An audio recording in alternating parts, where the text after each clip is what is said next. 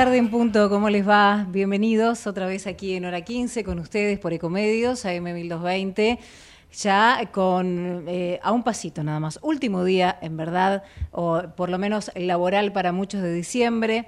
Ahí estamos a un paso del primero de enero del 2024, muchos ya organizando las vacaciones o por lo menos organizando el año nuevo, este, a ver con quiénes las van a pasar.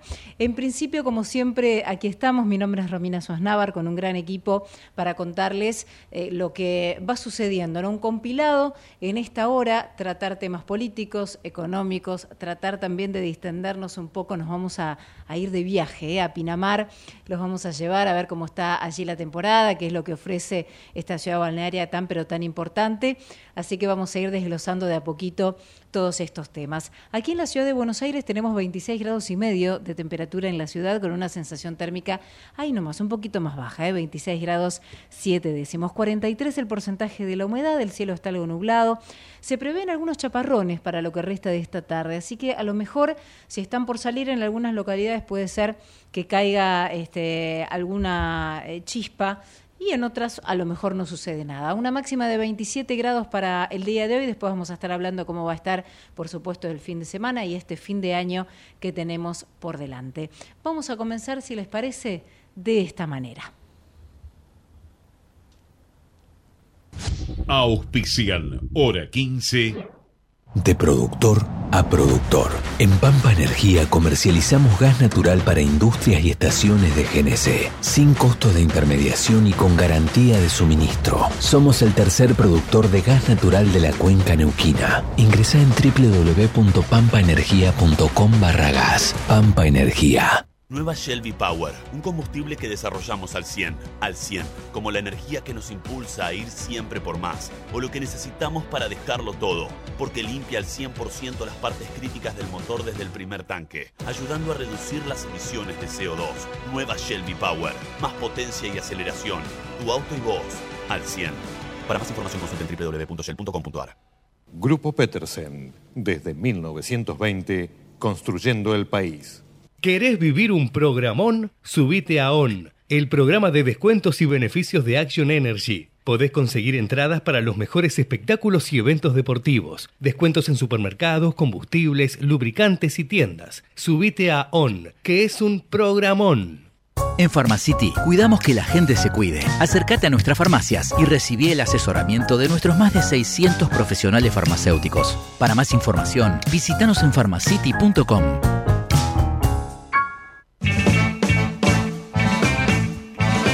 Estamos en Hora 15. Información, opinión, reflexión, agenda y todo para cerrar tu viernes de la mejor forma.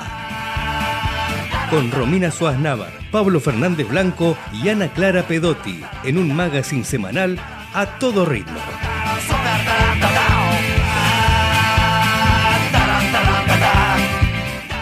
Cuatro minutos ya pasan de las tres de la tarde y claro, recién comentábamos, ¿no? Hay muchos temas. Uno de los centrales tiene que ver con el decreto de necesidad de urgencia del pasado 20 de diciembre.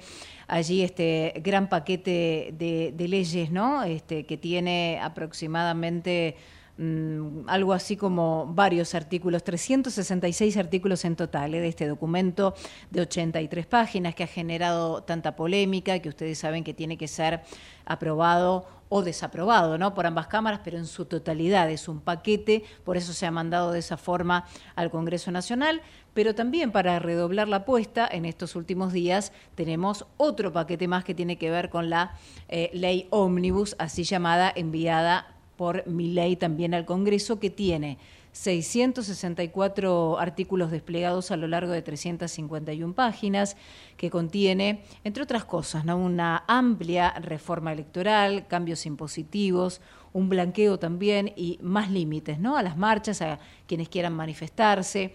Eh, la verdad que, entre otras iniciativas que la verdad no fueron parte justamente del decreto de necesidad de urgencia porque las temáticas que tocaban no podían eh, evitar justamente el Congreso. ¿eh? Hay, hay, algunos cambios que establece esta ley ómnibus que mi ley envía al Congreso, así que vamos a ir de a poquito en esta hora tratando de desglosar y hacer doble clic en cada una de ellas. Para ayudarnos a entender un tema, lo mejor es consultar a los que conocen.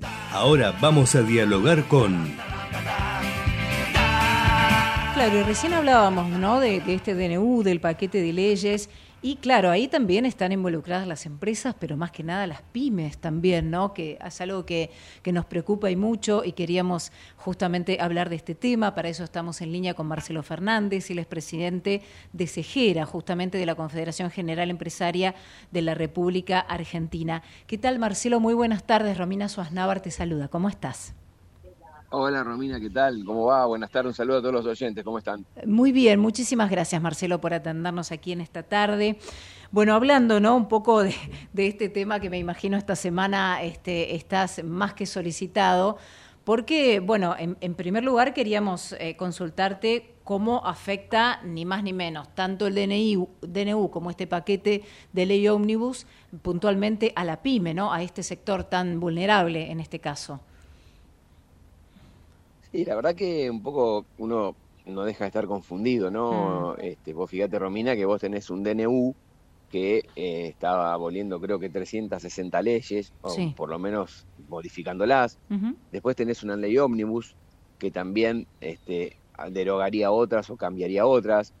Y si vos te, tenés solamente lo productivo, que es lo que a mí me corresponde hablar y lo que uno más o menos entiende, uh -huh. la verdad que también es muy complejo analizarlo, porque no queda claro cuáles son el total de las medidas o cuál es este, la idea que hay este, bien, bien, bien concisa. Si tenemos, a ver, cuando vos hablas de abrir importaciones y que cualquiera puede importar y de regulas, nosotros ya tenemos experiencia, quienes tenemos los 40 años de democracia y habiendo votado, o sea que sí. eh, éramos bastante conscientes en el 83 ya, o sea, tenemos muchos años de todo esto, ya sabemos, ¿no? Y también padecimos el plan de la dictadura, claro. que te habla eh, eh, obviamente también tenía la edad eh, durante la dictadura este, y su modelo económico.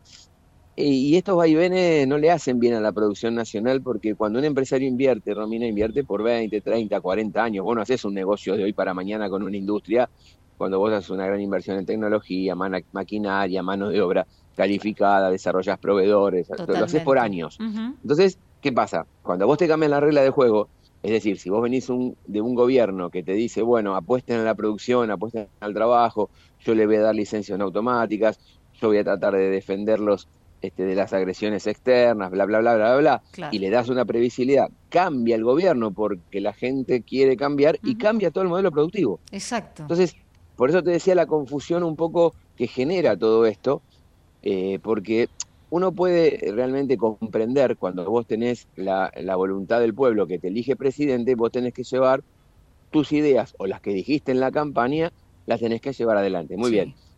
Pero también eh, terminar con 100 años de, demo, de, de decadencia, como decían, mm. 100 años de, de, atraso, esto que estamos escuchando, si fuera tan fácil terminarlo con un DNU, una ley omnibus, lo hubiera hecho cualquiera. Claro. Eh, es quiere verdad, decir que nosotros sí. terminamos con 100 años. Claro, es claro. Entonces digo, ¿Cómo, ¿Qué es lo que yo pienso, Romina? No quiere decir que salió la verdad, pero me encantaría debatirlo y te agradezco el espacio que me das para hacer pensar a los oyentes. Yo creo que todo, no digo gradual porque se enojan con el gradualismo, lo que no hay que hacer gradualmente es aquellas cosas que sí te perjudican.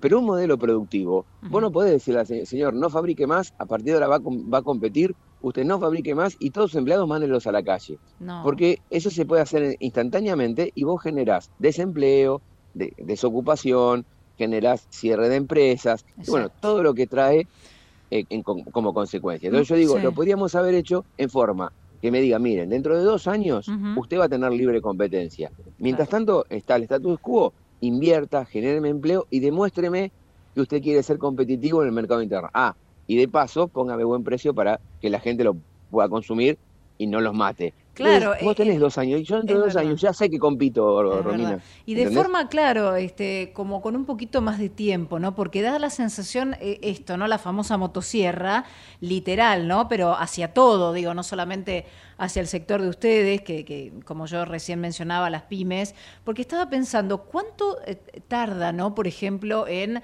eh, uno formar un obrero calificado, porque uno lo tiene que capacitar, más allá de, todo el equipamiento, de las maquinarias, de la disciplina, de la capacitación, de conseguir eh, justamente las personas idóneas. Todo eso lleva un tiempo, no es de un día para el otro. Y además, con esto está totalmente precarizándose la economía, Marcelo. Ese es el asunto, de esta manera, ¿no? Eh, a ver, mira, Romina, yo me gané varios enemigos que después me dieron la razón. Cuando hice la calificación de la industria, vos una industria, para abrirla y tenerla, una industria normal, común, eh, sin una, digamos, ultra tecnología, vos necesitas entre, entre 3 y 4 años. 3 a 4 años, mira, sí. Sí, sí. Y capacitar la mano de obra, desarrollar proveedores, desarrollar clientes, imponerte en el mercado, que, que, los clientes te empiecen a creer. Claro, que seas ¿Sabes cuánto cuesta cerrar una Claro. ¿Sabes cuánto cuesta cerrar tiempo cuesta cerrar una fábrica? Cinco minutos ponerle un candado. Claro. Claro. Sí, sí, sí, clarísimo. y no abrir. Y después y después a la. Eh, pero perdón, y después a la buena de Dios, ¿no es cierto? Porque vas a decir, no, Marcelo, ¿cómo? Cerrar una fábrica cuesta cinco minutos. Te lo demuestro, yo tengo una, voy a la mía, le pongo. Pronto, vamos a hacerla más fácil. hoy, nosotros estamos de vacaciones en este momento, está la fábrica cerrada. Yo no abro el 15 de enero y no me costó nada en tiempo. Las, no la abro porque, viste, no se dan las condiciones, porque esta ley no me contiene, este, esto, esto, que quiere hacer mi ley, no me contiene, entonces directamente yo no abro, desaparezco. Después veré cómo me las rebusco para, con los juicios, agarrar lo que tengo. La gente no entra. Sí, los juicios se lo hacen a, la fábrica vacía. Claro. Y andan contra el dueño. Bueno, entonces yo digo, yo siempre digo lo mismo. ¿Cuándo vamos a entender en la Argentina, independientemente de ser liberal, peronista, centro, izquierda, derecha, bueno, ya, ya me perdí de todo todas las cosas que hay, ¿no es cierto? De todas las líneas políticas, porque eh, lo que, esto es lo que hay que entender. La Argentina eh, eh, tiene que definir de una vez por todas, y los partidos políticos, si quieren o no industria.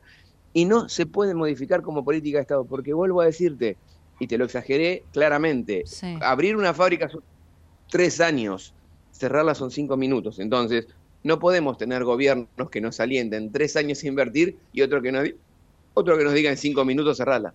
Claro, sí, sí, sí, no, no, no hay previsibilidad.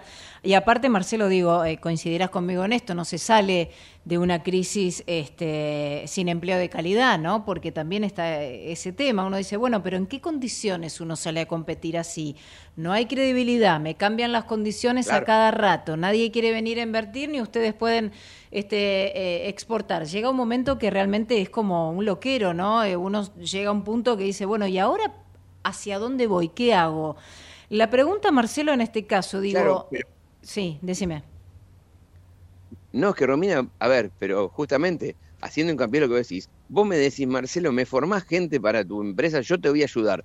La formo, viene otro gobierno y me dice, mira, no formes a nadie, no necesitas a nadie, porque es que lo tuyo a partir de ahora va a venir de Hong Kong. No, claro, listo. Y ahí se termina. ¿Para qué la formé? Pero claro, claro. ¿Para, qué invertiste tiempo, calidad? Claro y con esto te, dejo para que me para que me hagas la pregunta que querías, pero para que razonemos. Romina, esto es muy sencillo. Lo hemos vivido en la Argentina sin no abrir escuela técnica o cerrar escuela técnica, como si esto fuera una pavada. Mm.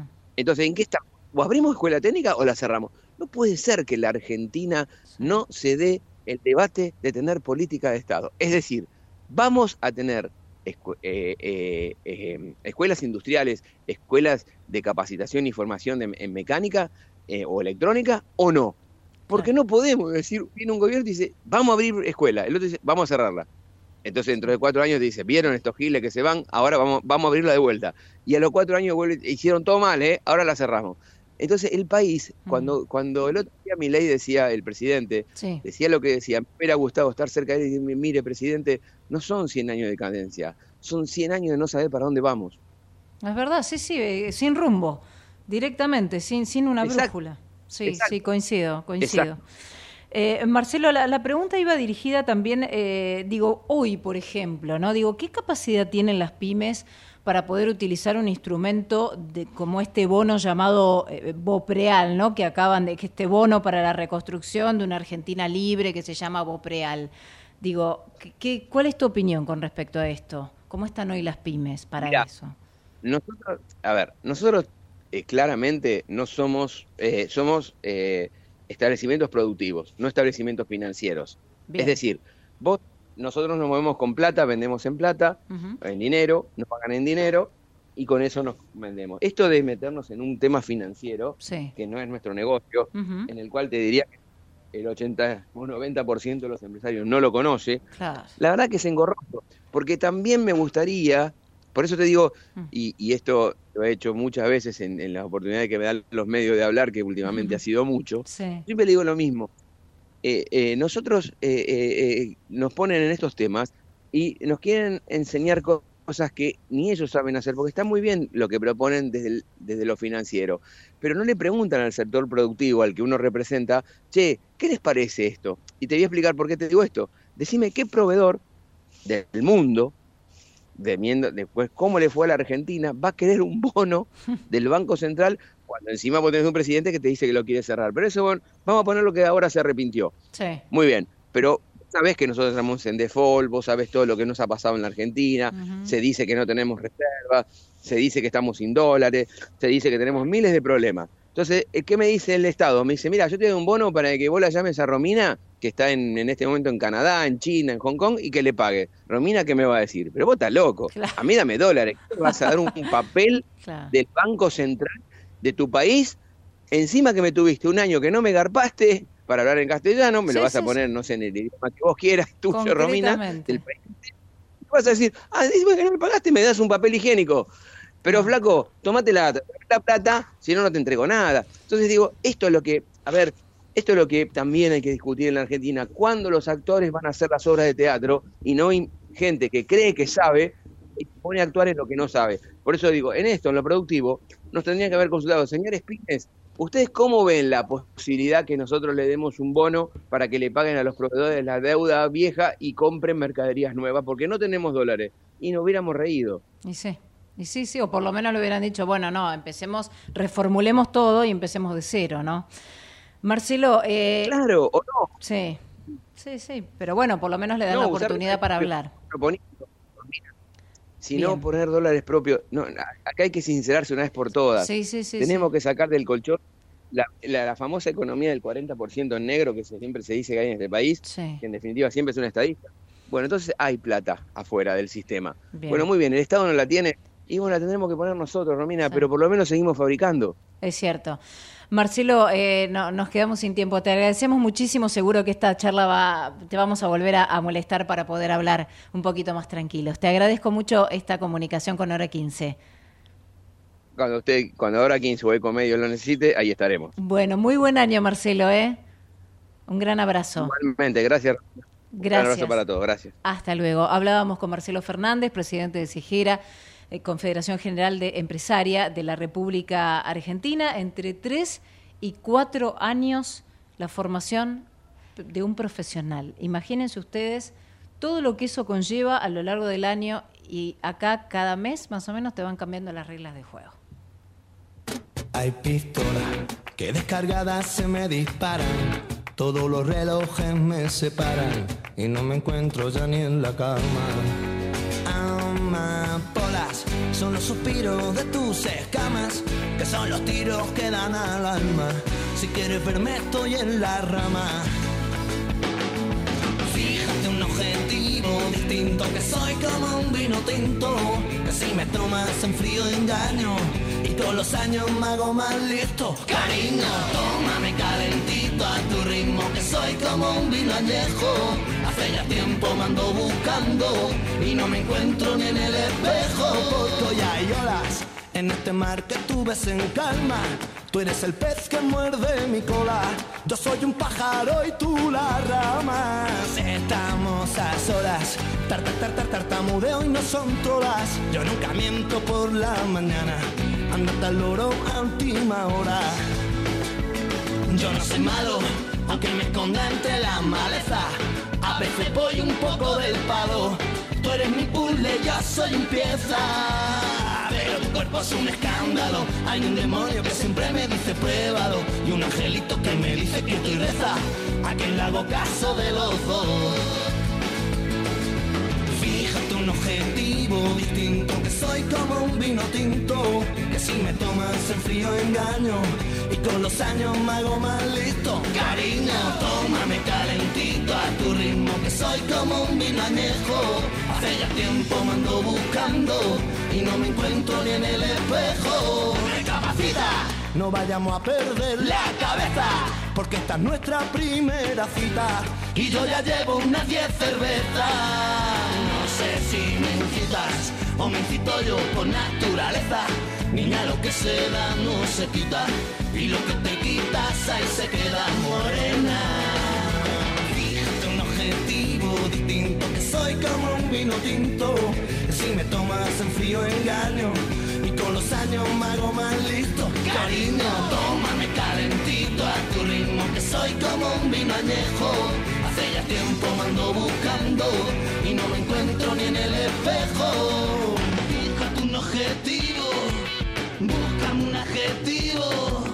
Fíjate un objetivo distinto, que soy como un vino tinto. Que si me tomas en frío engaño y con los años me hago más listo. Cariño, tómame calentito a tu ritmo, que soy como un vino añejo. Hace ya tiempo me ando buscando y no me encuentro ni en el espejo. Fíjate un objetivo distinto, que soy como un vino tinto. Que si me tomas en frío engaño y con los años me hago maldito.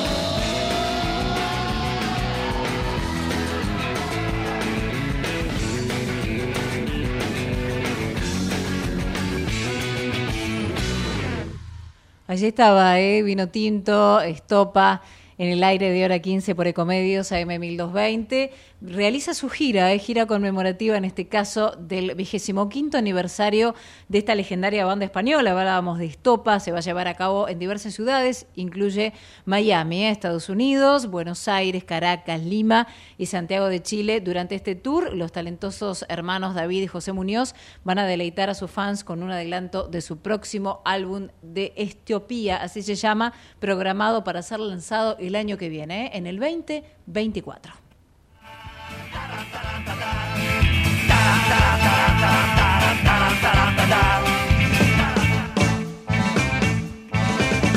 Nuestro tema del día requiere una voz autorizada.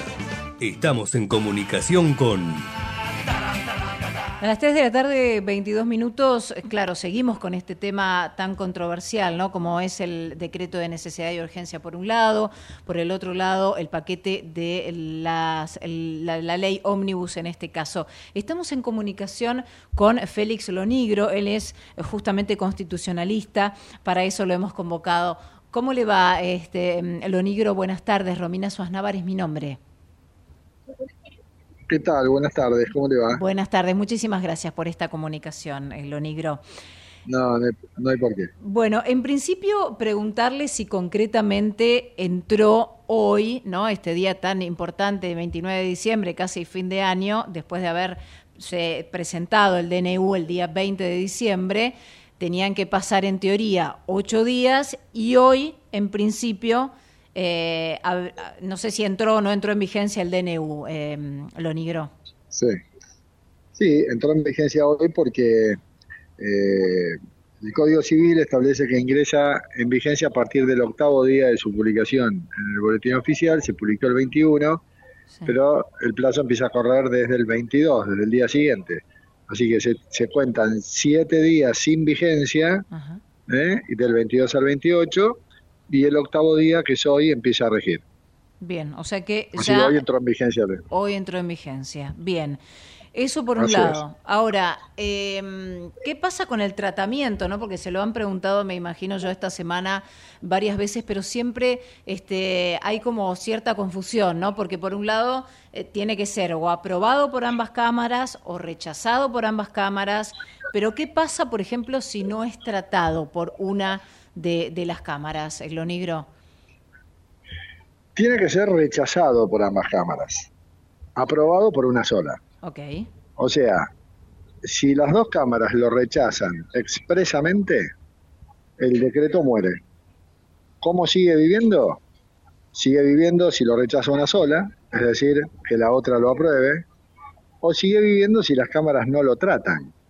porque si las cámaras no lo, tratan, la ley dice que eh, el decreto rige desde el día de su publicación, es decir, desde hoy. Entonces, si las cámaras no lo tratan, eh, el decreto, mientras no lo tratan, mientras las dos cámaras no lo rechacen expresamente, bueno, va a estar en vigencia. O también puede pasar que lo deje sin efecto la Corte, ¿no? O un juez, digamos, eh, antes de la Corte. La Corte tendrá la última palabra. Ahora... Esos son los dos modos de matar al decreto. Ok. Y particularmente, digo, metiéndonos en el rol de la Corte, porque sabemos que la última noticia justamente tiene que ver con que, eh, eh, digamos, le, dio la... El presidente cuestionó, ¿no? A todo lo que tiene que ver con la UCR, con el PRO, pero el DNU y la ley ómnibus de Javier Milei tuvo varias reacciones y la Corte le dio eh, la razón en este caso a, a, la provincia de La Rioja, ¿verdad? Eh a ver por qué la Corte le dio la razón a La Rioja. Eh, tengo, a ver, espere un segundito que... A ver, no sé si hay algo que me he perdido, porque Todo puede ser. Ya no sé. O sea, supuestamente las acciones judiciales... Hubo una presentación eh, justamente de la provincia de La Rioja ante la Corte Suprema de Justicia, ¿no? Justamente por... Porque la Corte interviene directamente cuando una provincia es parte, pero ¿qué, qué, no sabía que La Rioja había impugnado este decreto directo ante la Corte. Me acabo de enterar. A ver, eh, sinceramente. Están rechazando una primera cautelar, este, en primer lugar, pero bueno, ahora, ahora vamos a, meternos en ese tema. El, rol de la Corte es el siguiente entonces. Si, por ejemplo, una eh, provincia se presenta directamente, puede ir a la Corte y decir, bueno, yo no estoy de acuerdo con este DNU, eh, directamente, ¿no? Y la Corte tiene que actuar al respecto, ¿es así? No, lo que, lo que pasa es lo siguiente, cuando una provincia inicia un reclamo judicial, tiene que acreditar ante, ante el tribunal que se presenta, en este caso la Corte, tiene que acreditar que el decreto le ha producido un daño concreto. Ok y no sé cuál es el daño que puede invocar una provincia en, Este, en este punto en particular. Entonces, la verdad es que no sé, eh, no quiero decir porque yo hasta hoy no sabía, eh, es algo que ha ocurrido hoy, pero este no, no, no, no lo había leído, sinceramente tendría que verlo antes de poder decirle con, con, precisión. Claro, fue hoy, fue hoy. Porque eh, aparentemente Claro, porque la provincia de La Rioja lo que hizo fue, eh, fue el primer planteo, ¿no? Ante la Corte Suprema de Justicia contra el DNU de desregulación económica firmado días atrás, ¿no? Con el patrocinio justamente este, del ex juez Eugenio Zaffaroni, busca justamente que se declare inconstitucional y se haga lugar ¿no? a esta suspensión. La Corte lo giró a la Procuración y avisó que lo va a tratar después de la feria de enero. Esa es la, eh, este, noticia que tenía que ah, ver con la provincia de La Rioja. Bueno, entonces, este, sobre la base de lo que usted me dice. Sí. Eh, está, la, está la acción presentada, competencia originaria de la Corte, porque es parte de la provincia como siempre ocurre, la Corte envía el expediente para que dictamine el Procurador General, porque siempre es así. El Procurador General da su opinión, después la Corte la toma o no la toma, eh, pero obviamente como ya entramos en feria, la Corte habrá dicho esto se tratará después, y acá lo que me resta saber, y es lo que tengo que ver, es qué argumento puso La Rioja como para poder legitimarse activamente. Es decir, qué daño concreto invoca La Rioja como provincia para decir esto es lo que me afecta del decreto. Al momento, tal vez La Rioja haya pedido eh, que mientras la Corte resuelve el fondo de la cuestión, se le dé una medida cautelar y la Corte por ahí le dijo que no, la medida cautelar significa suspenda interina o provisoriamente la vigencia del DNU hasta que usted, Corte Suprema, se pronuncie sobre el fondo de la cuestión. Y la Corte por ahí le dijo, no, no lo sé, es, es, lo que estoy a la luz del, del, de la información Claro, que todavía claro. no leí, eh, Entiendo. puede ser esto. Ahora, eh, eh, en este caso, ¿no? Eh, el gobernador riojano Ricardo Quintela lo que hizo en redes sociales justificó esta presentación al decir que el DNU produce perjuicios irreparables a la ciudadanía por resultar contrario a los artículos de la Constitución Nacional y de la Convención Americana sobre los Derechos Humanos. Eso es lo que puso el gobernador Quintela justamente en redes, ¿no? En este caso. Si eso es, si esa es la argumentación que invocó Quintela a través de Zaffaroni, desde ya le anticipo que choca con la pared. Ok. Es decir, va, va a un rechazo rotundo, Mm. porque eso no es una, eso que Quintela no es quien para, para, no tiene, no tiene legitimación alguna para salir a reclamar en nombre del pueblo. No, no, no, no, no tiene esa, ni siquiera del pueblo riojano, Claro. no tiene esa, esa legitimidad, Bien. no la tiene. Pero bueno, tendrá que investigar más, pero por ahora, con esto que él escribió, si ese es el argumento central, va muerto, la corte lo tira para atrás. Bien. Eh, la otra pregunta tiene que ver, digo, la Corte no tiene tiempos de tratado, ¿no? No, no, no es como, digamos, lo puede dejar todos lo- los amparos que tiene o este tema de La Rioja, digo, ¿no tiene un tiempo estipulado de resolución? No, no, la Corte no tiene plazo. Mm. no. Lo que pasa es que la Corte, la Corte también hace un, como un ojeo, un ojeo, ¿vieron cuando se juegan las cartas, que se ojean las cartas, Sí. hace un semblanteo? Sí. Este, es como que la Corte dice, bueno, eh, los tiempos lo marcan un poco la gravedad y la, este, y la relevancia que adquirió un tema. Eh, la Corte no va a dejar pasar la oportunidad de pronunciarse en esta cuestión. La verdad es que si la Corte quiere, si la Corte quisiera pronunciarse respecto del fondo de la cuestión del decreto para decir si es válido o no, va a buscar la manera de legitimar activamente a La Rioja.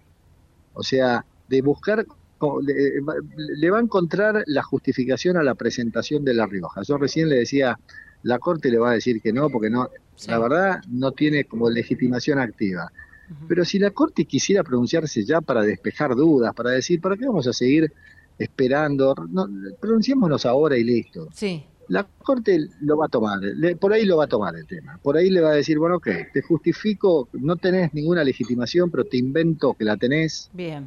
eh, de algún modo y, y me quiero pronunciar sobre el fondo de la cuestión para eh, despejar incertidumbre, para despejar incógnitas. Entonces, por ahí no es así, ya la Corte dice que es válido constitucionalmente, ya es como que puso un manto de sigan para adelante con esto, Perfecto. los legisladores eh, lo tienen que aprobar, porque igual aunque la Corte diga que es válido, eh, el DNU tiene que ser igual aprobado o rechazado por el Congreso, ¿no? Ah, ok. Este, Y ahora, si dice que es inválido Ajá. el DNU, si dicen que constitucionalmente no corresponde, Sí. eh, bueno, entonces ahí ya el, el decreto queda sin vigencia. Perfecto. No tiene efecto, y claro. ya no, y no, no tiene más efecto y ahí Bien. ya las cámaras se podrían pronunciar también, pero no, no haría falta.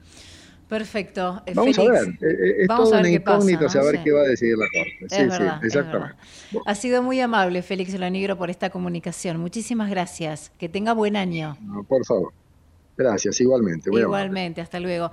Hablábamos con Félix Lonigro, constitucionalista, justamente acerca del decreto de necesidad urgente y también del paquete de leyes ómnibus. Ecomedios.com AM1220. Estamos con vos. Estamos en vos. American and Merit Hoteles. Primera cadena hotelera argentina. 3, 4 y 5 estrellas. Más de 20 destinos de Argentina y el Cono Sur.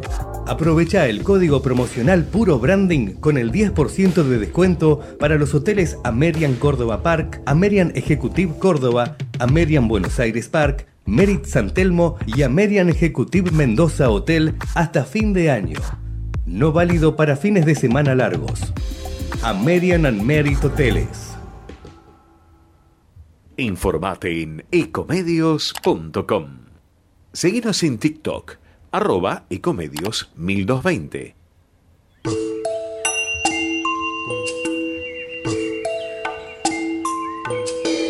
Ahí, cuando te subís al auto mientras remodelas tu casa o cuando abrís tu negocio todos los días. Te acompañamos en cada momento de tu vida para que puedas desarrollar tus proyectos con la tranquilidad y el respaldo de siempre. Llama al 0810-222-2444. Consulta con tu productora o productor asesor de seguros. Ingresa en provinciaseguros.com.ar o seguinos en nuestras redes sociales. Provincia Seguros, una empresa del Grupo Provincia. Número de inscripción 499, Superintendencia de Seguros de la Nación 0800 666 8400.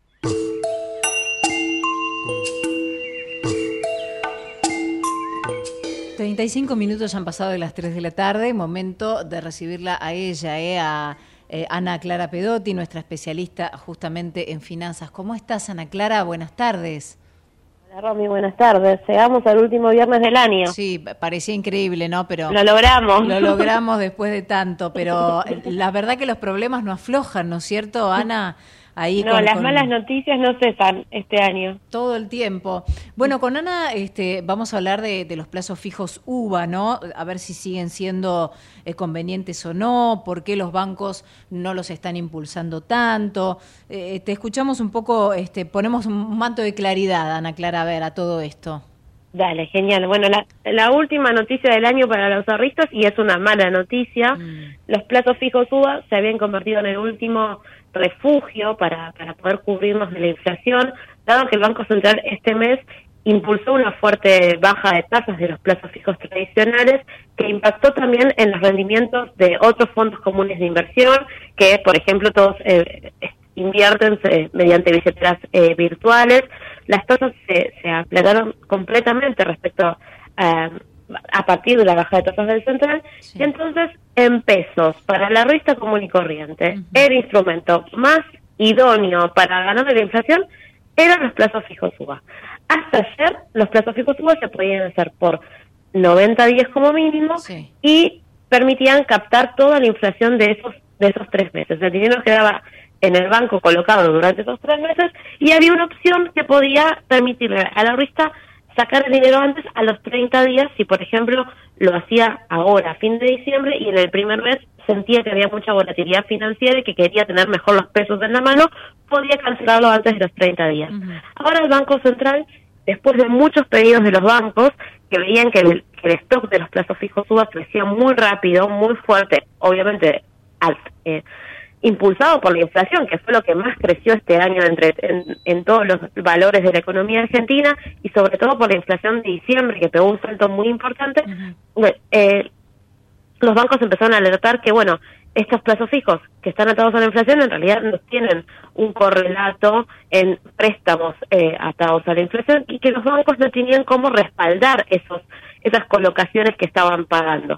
Bueno, después de varios eh, idas y venidas entre el nuevo Banco Central y, las entidades financieras, finalmente ayer el Banco Central sacó una medida que un poco mata, entre comillas, el uso del plazo fijo UVA, porque obliga a quienes hacen este plazo fijo, en vez de llevarlo a tres meses, o sea, 90 días, llevarlo a 180 días. O sea, una persona que tiene un dinero lo tiene que dejar seis meses en el banco para cobrar fijo, sin sacarlo, para poder cobrar ese, ese eh, impulso de la inflación. Obviamente, si alguien puede aguantar esos seis meses sin exceder el dinero, sigue siendo una idea muy rentable, porque eh, justamente creemos que este año va a ser un año altamente inflacionario, lo dice el mismo presidente, que estamos yendo a una a un escenario más bien hiperinflacionario, así que si alguien pudiese mm. soportar, entre comillas, tener la inversión fija seis meses, sigue siendo una inversión rentable, pero bueno, ya te pone una dificultad más. Y bueno, y también muchos clientes estaban quejando de que no los encontraban en los bancos, que los bancos los escondían, que, mm. que aparecían límites cuando querían constituir un peso fijo nuevo, les, les generaba algún mensaje de error o se habían pasado del límite. Ahora el Banco Central no existía ese límite, pero ayer el Banco Central clarificó la situación e impuso un límite de hasta 5 millones de pesos por cliente. Ah, Eso quiere decir, no por plazos fijos, por cliente, o sea, la suma de todos los que vos podés tener en esa entidad bancaria. Así que limita bastante la posibilidad, eh, obviamente, de hacer este tipo de, de colocación que repito si se puede eh, sostener en ese tiempo si tiene un dinero que no va a usar sí. conviene sigue conveniendo y sigue siendo la mejor opción que tenemos en este momento para los ahorristas. Eh, a ver, ¿es tanto para bancos públicos como para bancos privados? Los sí, para todos los bancos desde hoy. Ah, ok. Esa medida rige desde hoy, este cambio.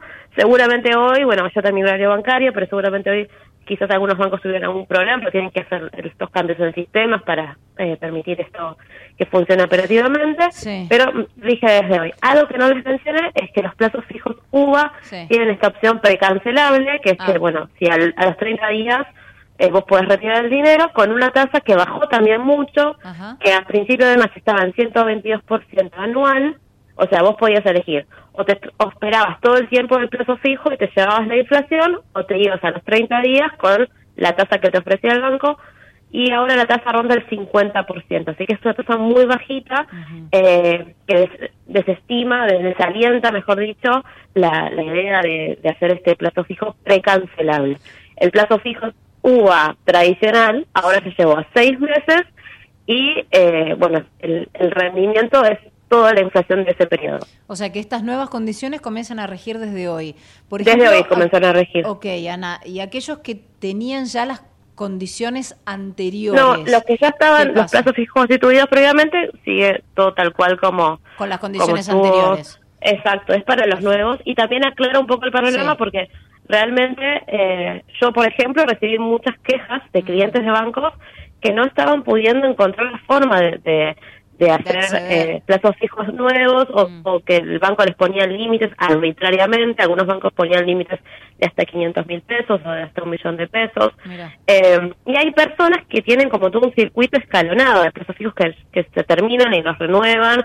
Y ante la baja de tasas de los plazos fijos tradicionales se habían volcado el plazo fijo UVA porque era el único lugar donde podíamos intentar ganarle la inflación. Así que vamos a ver que esta medida, sumada a la de la baja de tasas de, mitad de mes, ¿qué impacto puede tener en el mercado cambiario, sobre todo ahora que comienza enero, que es un mes donde vuelve a subir un poco la demanda de, de dólares en la economía y donde tampoco hay tantos incentivos para permanecer en pesos. Vamos a ver cómo se organiza un poco el escenario cambiario el mes que viene y el primer mes del año, ¿no? Perfecto. Ana, ha sido como siempre un placer y bueno, este en este último viernes del año eh, realmente ha sido un gran gusto. Seguimos, por supuesto, en el 2024, pero quería saludarte y que tengas un gran año eh, a partir del primero de enero del 2024.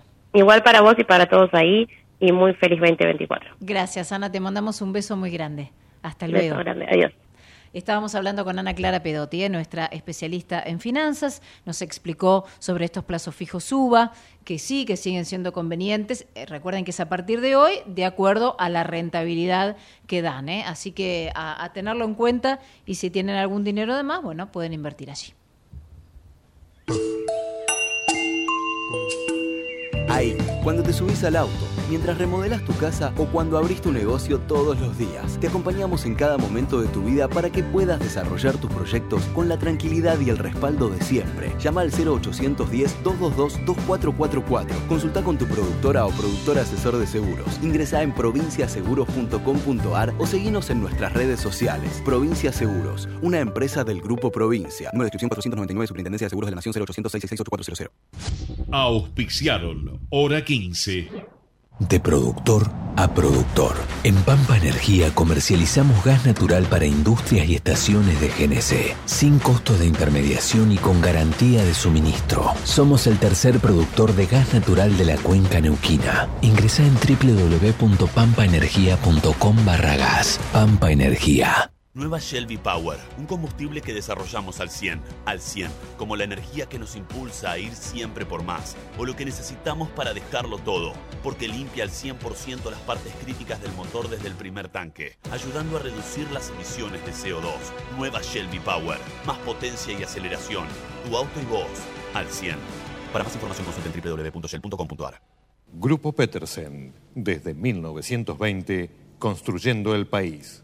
¿Querés vivir un programón? Subite a ON, el programa de descuentos y beneficios de Action Energy. Podés conseguir entradas para los mejores espectáculos y eventos deportivos, descuentos en supermercados, combustibles, lubricantes y tiendas. Subite a ON, que es un programón. En Pharmacity cuidamos que la gente se cuide. Acércate a nuestras farmacias y recibí el asesoramiento de nuestros más de 600 profesionales farmacéuticos. Para más información, visítanos en pharmacity.com.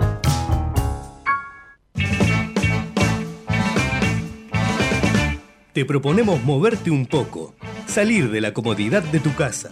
Ahora, salidas, show y espectáculos en hora 15. Bueno, y les habíamos dicho al comienzo del programa que los íbamos a invitar a este, transitar y, y, viajar con la imaginación a una ciudad que es maravillosa, que en este caso tiene que ver con Pinamar. Por eso estamos en línea con Juan Ibarguren, él es el intendente justamente de Pinamar, ex secretario también de Turismo. ¿Qué tal, Juan? ¿Cómo le va? Romina Suaznava lo saluda. ¿Cómo está? ¿Cómo está, Romina? Buenas tardes, ¿todo bien? Bien, muy bien. Buenas tardes, Juan.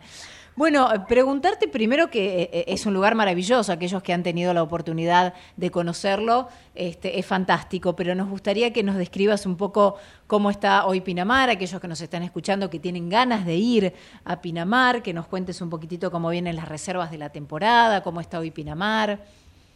Antes que nada, saludos a todos los que están escuchando. Eh, yo ahora estoy, me encuentro en, la, en el despacho del intendente, Ajá, mira. trabajando con algunos trámites, pero afuera es un día espectacular. Qué lindo. Eh, pleno sol, por suerte, y con mucha gente que está, está entrando a la ciudad.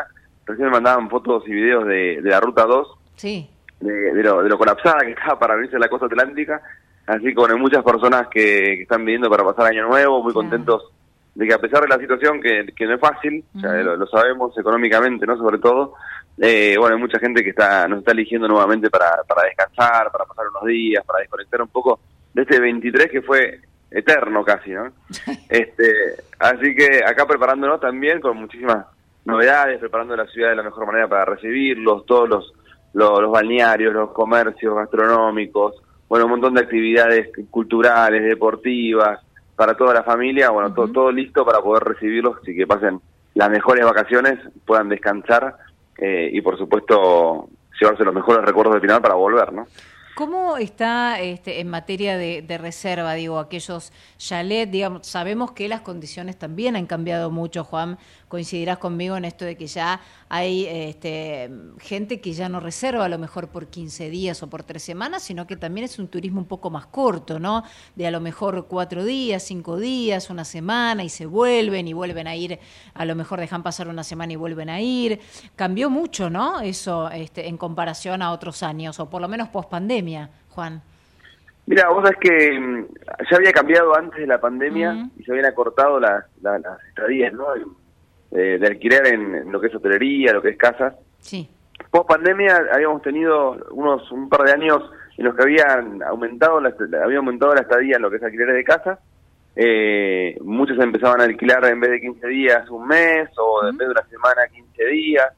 Eh, y lo mismo con las estadías en los alojamientos hoteleros. De, de- empezaron a pasar de, de 4 a, a 5 a 6. Ajá. Eh, y hoy estamos hablando que esta temporada sí va a ser, por ahí va a volver a, a- a- a vol- a- a, digamos, a extenderse menos por ahí las estadías en, en, en la ciudad, va a ser muy- un público de mucho fin de semana, Claro. eh, y también sobre todo de mucha demanda espontánea, ¿no? Va, va a haber muchas personas que están decidiendo a último momento si se van, no se van, si toman unos días, Claro. si se van por el fin de vuelven, así que por ahí no reservan, pero vienen sin reserva, Bien, eh, claro, o a lo mejor- último momento. Sí, o Bueno, circulan ver, con el auto, ven un cartel y dicen, bueno, a ver, pregunto, ¿no? A ver qué onda, a ver si hay lugar. Sí, pero aún así, vos sabés que estamos hoy eh, ante un fin de semana del 70% de ocupación a hoy. Yo creo que 70, va a aumentar, va a aumentar eh, esto- estos días la, la ocupación. Sí. Eh, y, y la verdad que, nada, entendiendo la situación, eh, es bastante alentador esta, este- esta ocupación que estamos teniendo este fin de semana. Esperemos que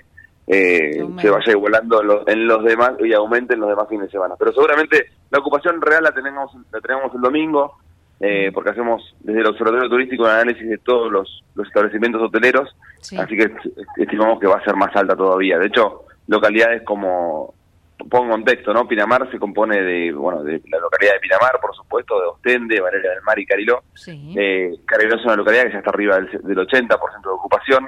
Entonces, eh, nada, eh, yo creo que, que seguramente en estos días va a seguir aumentando. Y Juan, digo, el termómetro, ¿no? De aquellos dueños a lo mejor de algunas propiedades donde todavía están sin alquilar. ¿Vos cómo ves la situación? ¿Están permeables a lo mejor a, bajar un poco el, el tema del alquiler, del precio, porque está la temporada casi encima y todavía no han podido alquilar o van a permanecer fijo con un monto como ellos habían planeado? Mira, vos sabés que en general lo que es alquiler, el, el, 90% de las plazas acá son, son digamos, a, nivel inmobiliario, ¿no? Son casas y departamentos que se alquilan. Eh, en su mayoría, el, el 10 restante, que bueno, son 30.000 plazas, son hoteleras. Eh, pero la mayor parte del turismo que viene a Pinamar, bueno, viene a casas, departamentos.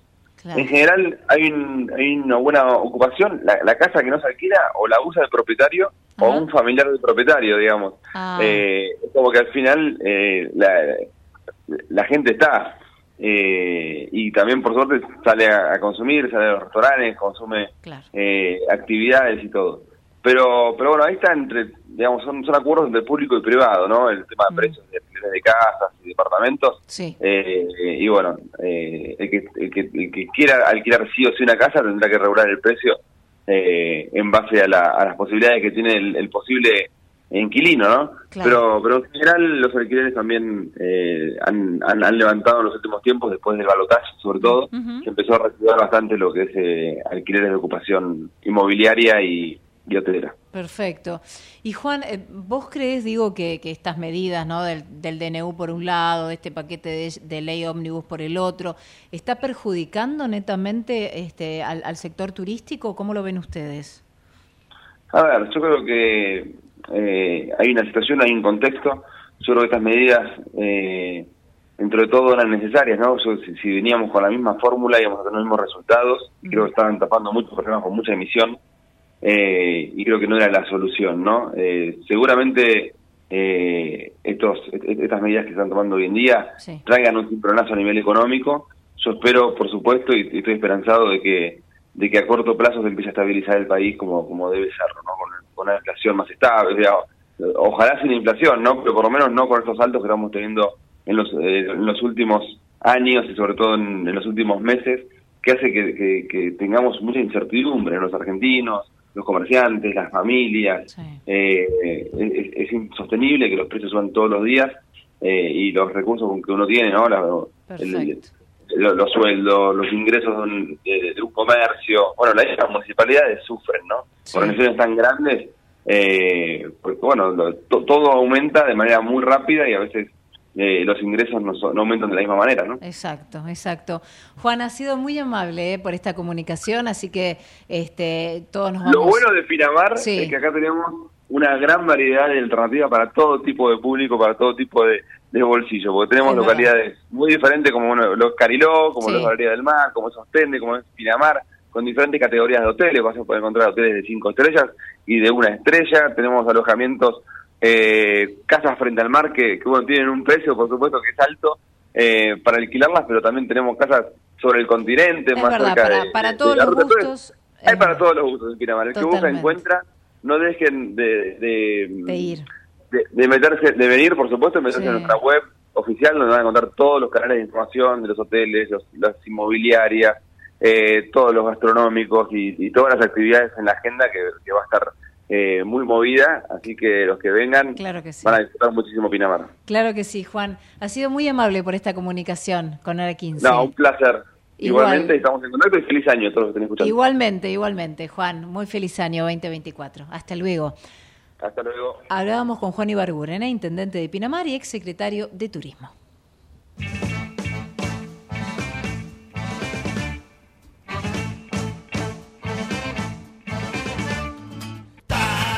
Ahora sí, claro, rápidamente nos vamos a hablar con él, con Pablo Fernández Blanco. Eh, hola Pablo, ¿cómo estás? Buenas tardes. A ver, ahí te escuchamos bien. ¿Ahí me escuchas? Ahí, perfecto. ¿Cómo estás, Pablo? ¿Cómo andas? Buenas tardes. Muy bien, muy bien. Bueno, hablando un poco, Pablo, este, de este decreto de necesidad de urgencia, hablando de este paquete de ley ómnibus, ¿no? Este, ¿qué, ¿Qué va a pasar con este derrotero ahí en el Congreso? De acuerdo a, tu opinión, Pablo, que siempre es muy esclarecedora. A ver. Bueno, muchísimas gracias, Romina. Bueno, está claro que lo que hizo Javier Milei mandando el eh, la ley ómnibus, Sí. a la denominada ley ómnibus al Congreso, es una declaración de principios y es decir, yo quiero que la Argentina sea así y no se guardó prácticamente nada. Nada, tal cual. La verdad es que lo que mucha gente tarda años en hacer, Milei lo mandó en un solo proyecto de ley al Congreso, de manera que es indigerible. Es indigerible en términos de trámite legislativo, por un lado, y también es indigerible para muchos miembros del Congreso, algunos que tienen que ver directamente con la oposición más férrea a Milei, que es por el lado del kirchnerismo, Sí. y también para algunos radicales, gente de la coalición cívica, por ejemplo, incluso algunos peronistas que, que militan dentro de, de Juntos por el Cambio.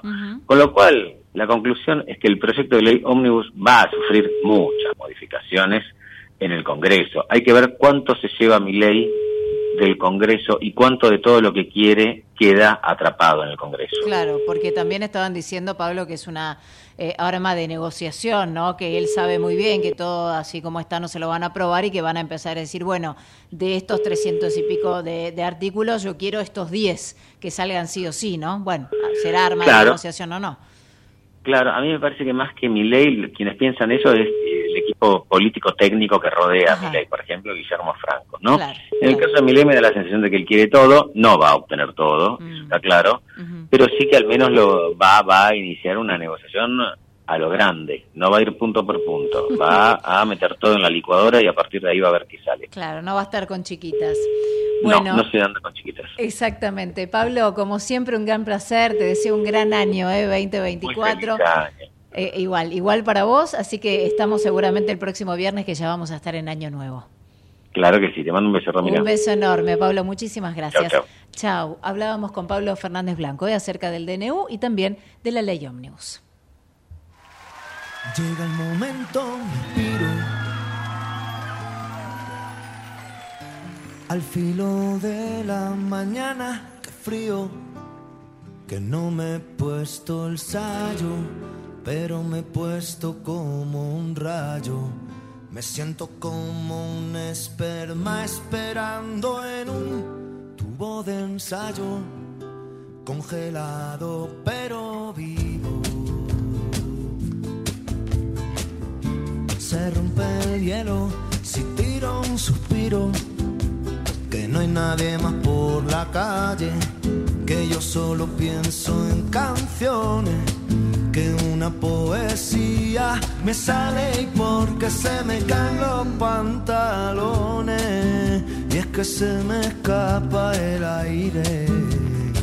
Porque me falta el aliento, la fuerza, la pasta, las ganas de verte, el encanto, la salsa, la luz de mis ojos, mías de la manga, tus ojitos rojos. Me faltan, me faltan, me falta el aliento, la fuerza, la pasta, las ganas de verte, salsa, la luz de mis ojos, mías de la manga, tus ojitos rojos. Me faltan madrugadas de hielo.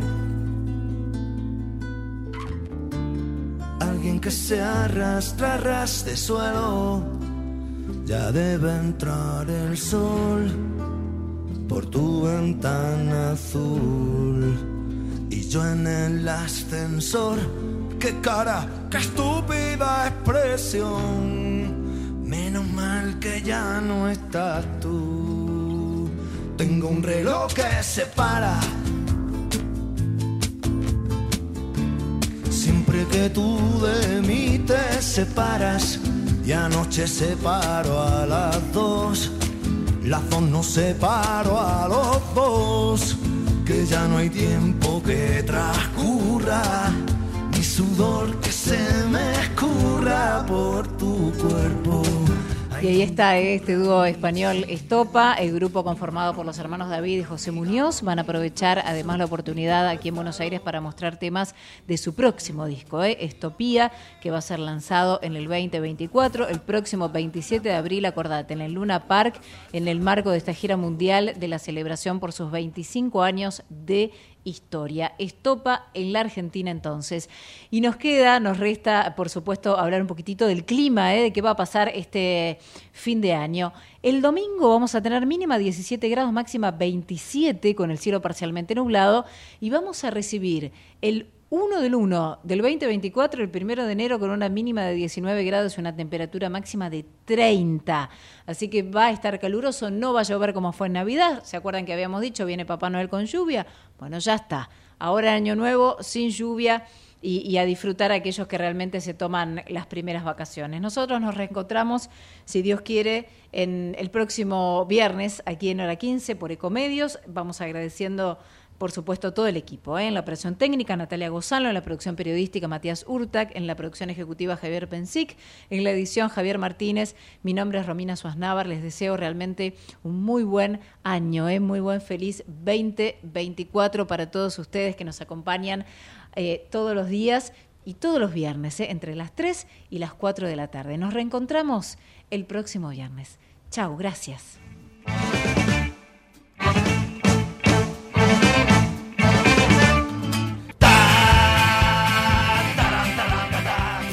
Desde Buenos Aires, transmite LRI 224, AM 1220, Ecomedios